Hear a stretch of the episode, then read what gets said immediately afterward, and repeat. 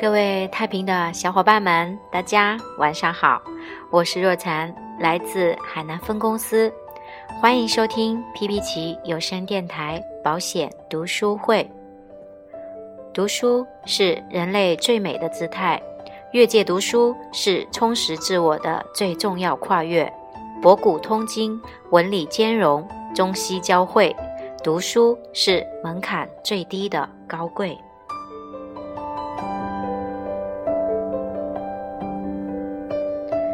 今天继续跟大家分享的书籍是渔业的《绝不推销，建立高绩效销售系统》。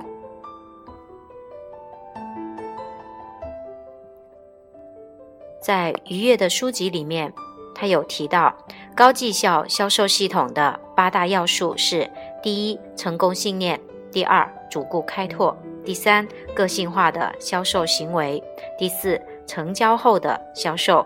第五，客户关系管理；第六，自我管理及建立高效的工作模式；第七，学习能力；第八，平衡人生。今天要跟大家分享的是第二章的内容：主顾开拓。主顾开拓在一开始的时候，它有一个小故事，叫做“莫拜如何应对自如”。太平人寿江苏分公司二零一一年第一个月度时节说：“随缘莫拜是他保持高件数的有效渠道。选择这种主顾开拓的方式是有原因的。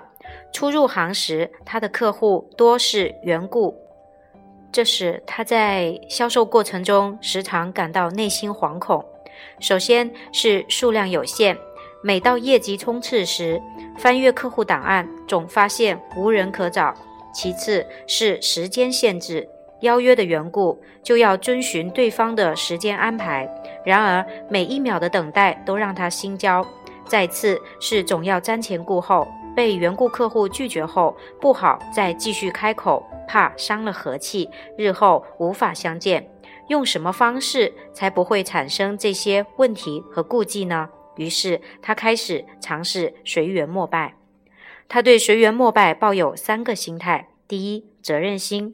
他对自己提出了严格的工作标准，每天必须对五个人讲保险，不管达成与否，不管对谁讲，都必须做完无妨。第二，自信心。这一点源于他对保险及公司的热爱。每次遇见对保险有偏见的人，他却反而很兴奋，就想去问问对方到底怎么想的，有哪些引起误会的遭遇。第三，平常心。因为他把每一次的随缘膜拜当成一次三讲的演练，所以总是对自己说：“我就是想找个对象讲讲保险。”练练嘴巴，就算被粗鲁的拒绝，我练习的目的也达到了。有了这样三种心态，久而久之，对于随缘膜拜中的各种遭遇，他都有了自如的应对方法。例如，有一次给客户送保单，偶遇客户邻居，客户邻居对他的客户说：“你家买保险了？保险都是骗人的，有什么好买的？”这个时候，他就会反问对方：“为什么你说保险是骗人的？你被骗过吗？”这样就引发了话题。接着他又说：“你不能人家说什么你就信什么。你看我们公司的这些产品，进一步的引发了对方的兴趣，然后展开三讲。我们公司是有实力的，一九二九年成立。”交谈的结果是，邻居竟然主动约定下次见面的时间，他成功签单五千块钱。这件事启发了他，反对保险的人其实更好交流，因为对方的观点就是谈论的话题，是持续谈话的切入点。如果遇到购买过保险的人，又该如何应对呢？有一次，在等待客户的时候，他主动提出为其会计讲保险。会计说：“我忙死了，我们家有很多保险，每年交一万多块钱，你不用讲了。”他却说：“以你的收入，才买一万块钱太少了。其实我们收入差不多，我们家保险一年交三四万块钱。”用对比暗示对方高估了自己的保障。他接着说。我是来给你们老板送保单的，要不我把你们老板买的险种内容大概的讲给你听一听，一下子就抓住了会计的兴趣。出于对人性的把握，他又说：“你们家买了保险，那你孩子都有什么保障？”交谈的结果是，对方为他的孩子投了保，年交六千六百元。这次给他的启发是。其实，购买过保险的人已经跳过了基本的保险观念培育期，可直接进入需求分析和产品讲解的阶段，促成签单更容易、更轻松。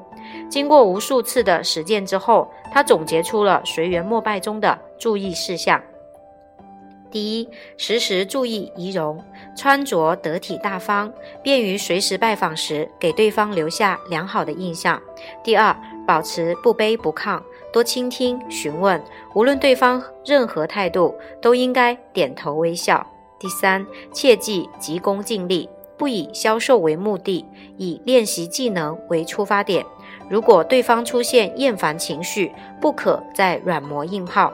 总之，随缘莫拜靠的是心态取胜，而且开口比技能更重要。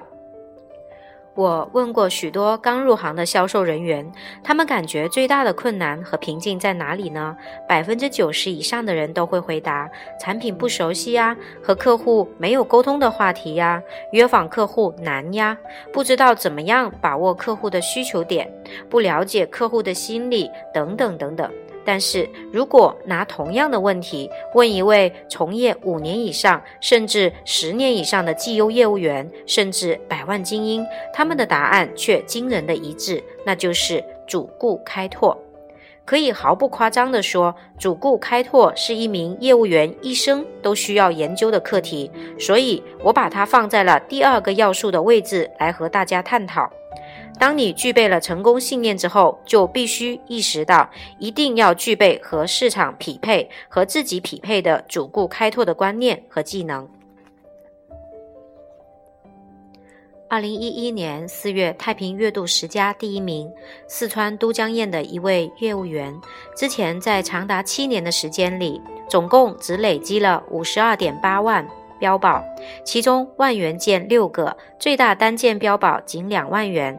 但今年的一到四月份，仅仅四个月的时间，他已经累积五十三点八万标保，其中万元件五个，最大单保费一百一十一点二万元。突然让他感觉自己过去八年白活了。第一次。接到总公司的采访电话，他从习惯、心态、突破三个方面和我们分享了他从业八年的心路历程。在从业的八年里面，他坚持全勤，每天出勤帮助他每天学习新的知识。心态不好的时候可以调节，看到别人交单也能给自己一个激励。如果不是全勤的话，他觉得他早就可能会脱落了。在过去的八年里面，他一直觉得说，他所在的市场是一个县级市，没有什么大企业，当地老百姓的保险意识也不强，所以在过去的他，他判断这里缺少高端客户，就算有也不会购买大保单。但是在四月份的时候，他签了一张大保单，是什么原因促使他改变了呢？是因为他主要受了三个方面的影响。首先是别人做了大单的影响，有成都本部的伙伴在都江堰签了三十万的大单，当时他就想，原来都江堰不缺高端客户，是我们缺观念。其次是百万标保的影响，过去每年只有几十个百万标保，感觉他们是神，我是人。但是二零一零年突然看到了一百一十七个百万标保，当时他就想。我也要留下闪光点，这样老的时候回想起来，自己当年也曾经成功过。第三个是公司领导的影响，因为有领导说做自己恐惧的事情是成功的捷径。当时他就想，百万是他最恐惧的事情，做不成功也没有损失，而且只要做了，就还是会有收获的。所以他在四月份的时候，具体干了两件事情。第一个是整理客户档案，列出六个万元件老客户名单，重点开拓。当时他想，能签万元件的客户一定有钱加宝。第二个是学习既有伙伴，他的客户是民营企业家，也有孩子出国留学，与一些业务伙伴的客户非常相似。所以他就把这个分享的课件拿出来读，把他们的逻辑讲给客户听。结果怎么样呢？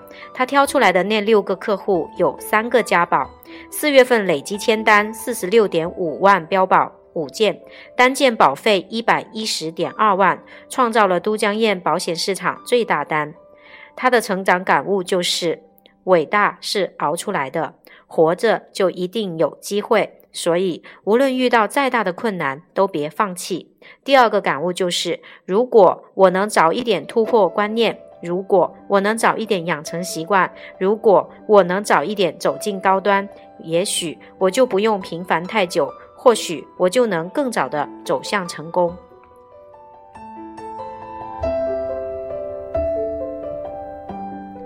那主顾开拓从传统定义来说，可以分为三类。第一类，缘故市场的开拓。所谓缘故，就是指业务员的亲戚、朋友、同学、同事、同乡等等自己熟悉的人。第二类，陌生市场开拓。所谓陌生，就是指业务员随缘或者随机拜访到或者接触到的准客户。第三类转介绍市场开拓，所谓转介绍，就是指现有的客户为业务员主动介绍的，他身边的亲戚、朋友、同学、同事、同乡等等这些缘故人员。在市场处于初级阶段时，往往许多公司和主管都推崇采用第一类和第二类的主顾开拓方式。但是随着市场的日益成熟，我们会渐渐发现，主顾开拓的模式。特别是在高端客户的开拓模式上，慢慢趋向于统一在转介绍的方向上。其实，这和高端客户需要安全感的心理也比较吻合。现在的高端客户一般能欣然接受一个陌生业务员拜访的可能性已经越来越低了。所以，本章中我们提到的一些主顾开拓的技能，会更倾向于转介绍的方法。我总结了很多做到百万标保的销售高手的经验，发现他们这些人有几个共同的特点：第一，他们都知道自己愿意给谁服务，能够给谁服务，也就是对客户群的定位非常清晰；第二，他们每个人的主顾开拓都越来越熟练，越来越轻松，转介绍占比都在百分之六十以上，甚至有人达到了百分之百。他们不仅会做转介绍，还会做定向转介绍，知道怎么样利用转介绍不断优化客户层次。换句话说，如果你没有学会转介绍，就等于没学会主顾开拓；如果你学会了，客户就会源源不断。目标客户群体必须符合的条件：第一，可辨识；第二，可接触；第三，稳定性。第四，足够的容量。主顾开拓这个名词是所有销售人员最熟悉的，几乎所有的新人一开始就接受了这个任务。但可能做了十年都没有做好，为什么没做好？是因为对主顾开拓的内涵理解不到位。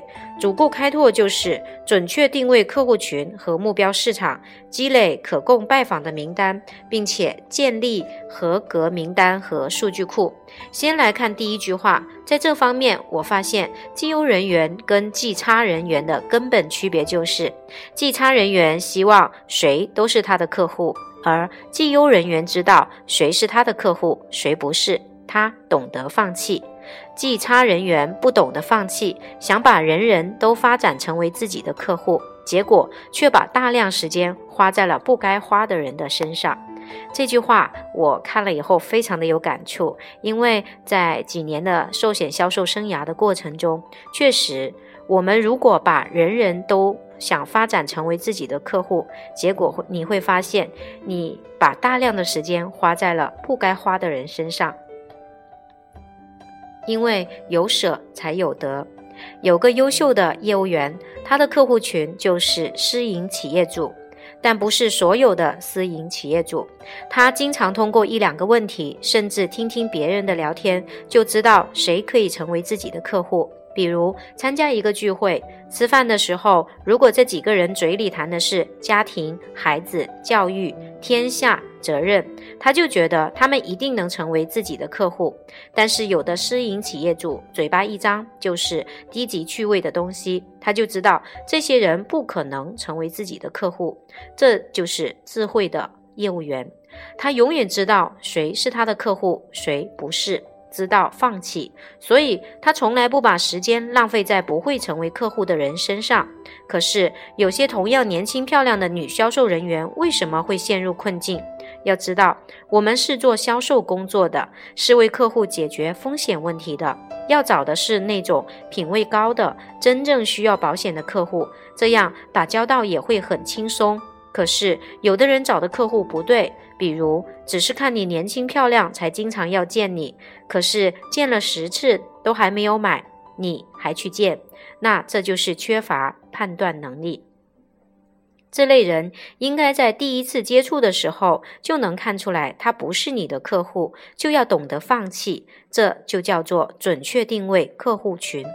高绩效的销售人员都懂得自己的目标客户群是谁，有的主要业绩来自私营企业。有的来自于高级白领，都是在企业上班的中层干部。开拓高级白领客户群的业务员会问开拓私营企业主客户群的业务员：“你怎么会去开拓私营企业主？我看到那帮人就头疼，就搞不定。”回答却是：“我就喜欢跟这些人打交道。”由此可见，每个人的特长跟气质不一样，你能接触到的客户群也是不一样的。保险的最大特点就是所有的人都可能需要，正因为这样，反而会使很多人迷失了自己要找的客户群。不同的人需要不同的业务员去服务，你要找你也喜欢，他也喜欢你的，有共同理念的和做人原则的，这样大家接触起来就轻松了，你也就是快乐的。选择什么样的目标客户群非常重要，你舍不得放弃就得不到东西。目标客户群体必须符合下列四个条件：第一是可辨识，就是你要清楚什么是高端客户，怎样去辨别；第二是可接触，就是你能够找到接触他的正确方法；第三是稳定性；第四是足够的容量。主顾开拓中最容易被销售人员忽视的问题是什么呢？答案是业务员产品与客户需求的匹配。这句话怎么理解？主顾开拓的实质就是你愿意并且有能力为什么样的客户群体服务。首先，你需要问问自己，愿意为什么样的群体服务。如果你为自己讨厌的那帮人服务的话，那么你这辈子就快乐不起来。你为了卖保险给他们，非要跟他们在一起，每天受到的都是这种烦恼和伤害，那你就不快乐了。你愿意从事这样的销售工作吗？做销售要有自尊。什么叫自尊、自爱、自信？你跟客户之间是平等的选择关系。失败的业务员永远只能让客户选择自己，而优秀的业务员懂得主动选择客户，这就是差别。任何一个客户愿意买保险，你都愿意为他服务吗？有的客户叫麻烦客户，会给你不断带来麻烦，你愿意吗？当然，你还要有能力为他服务，而你有能力为什么样的客户群体服务呢？业务员产品与客户需求的匹配，其实说白了就是什么样的业务员能够给什么样的客户做匹配的服务，而且一定是要给这个客户所需要的产品，充分的满足他的需求。这三者如果不匹配的话，就会有问题。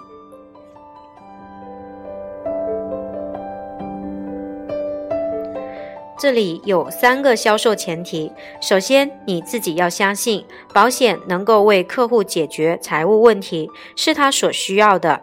保险三百多年的长盛不衰已经证明了这一点。如果没有第一个销售前提，销售水平再高也没有用。其次，不同的客户需要不同的保险，这叫做产品与客户的匹配，因此才会有低端产品、中端产品、高端产品。再次，业务员跟产品客户的匹配也很重要。如果你走进世界一线服装品牌的专卖店，那里的业务员是不是气质就和别处不同？这些商店的位置也是当地最高档的地段。假如把这些店开在菜市场或者小商品市场旁边，哪怕在货真价实，恐怕很多人也不会到那个地方去买，因为都觉得像假货，是不是这样呢？而低端服装却是在菜市场旁边摆个地摊就可以卖了。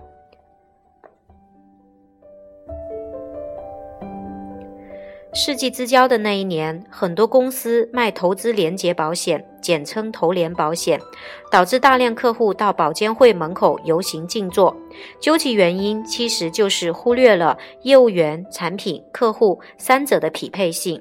因为投连产品是高端产品，是为了满足客户保障需求之后的。投资需求而设置的高端产品，应该由高素质的业务员卖给高端客户。可是当时有些公司却让低素质的业务员卖给了低端客户，才引发了如此恶果。我们拿阿玛尼打个比方，一套阿玛尼的西装八万块，你让一个民工去卖给民工，会不会出问题？他只能怎么卖？他会告诉另外一个人说：“你借钱买下这套西装，第二天西装口袋里就会冒出金块来。”他和他的客户都不知道这套西装的真正功能和价值是什么，所以销售人员就会忽悠说天上会掉馅饼下来。很多低端客户借钱买下高端产品，最后发现口袋里掏不出金条。是不是就要去示威游行了？但是真正的高端客户花八万块钱买下阿玛尼，即使过几年觉得穿起来不合适，扔掉了，会不会去游行呢？他最多会觉得尺寸或者颜色不好罢了，并不会觉得阿玛尼不好。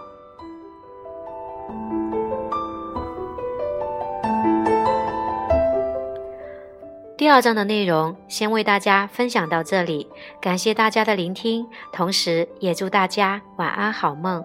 我们下期节目再见。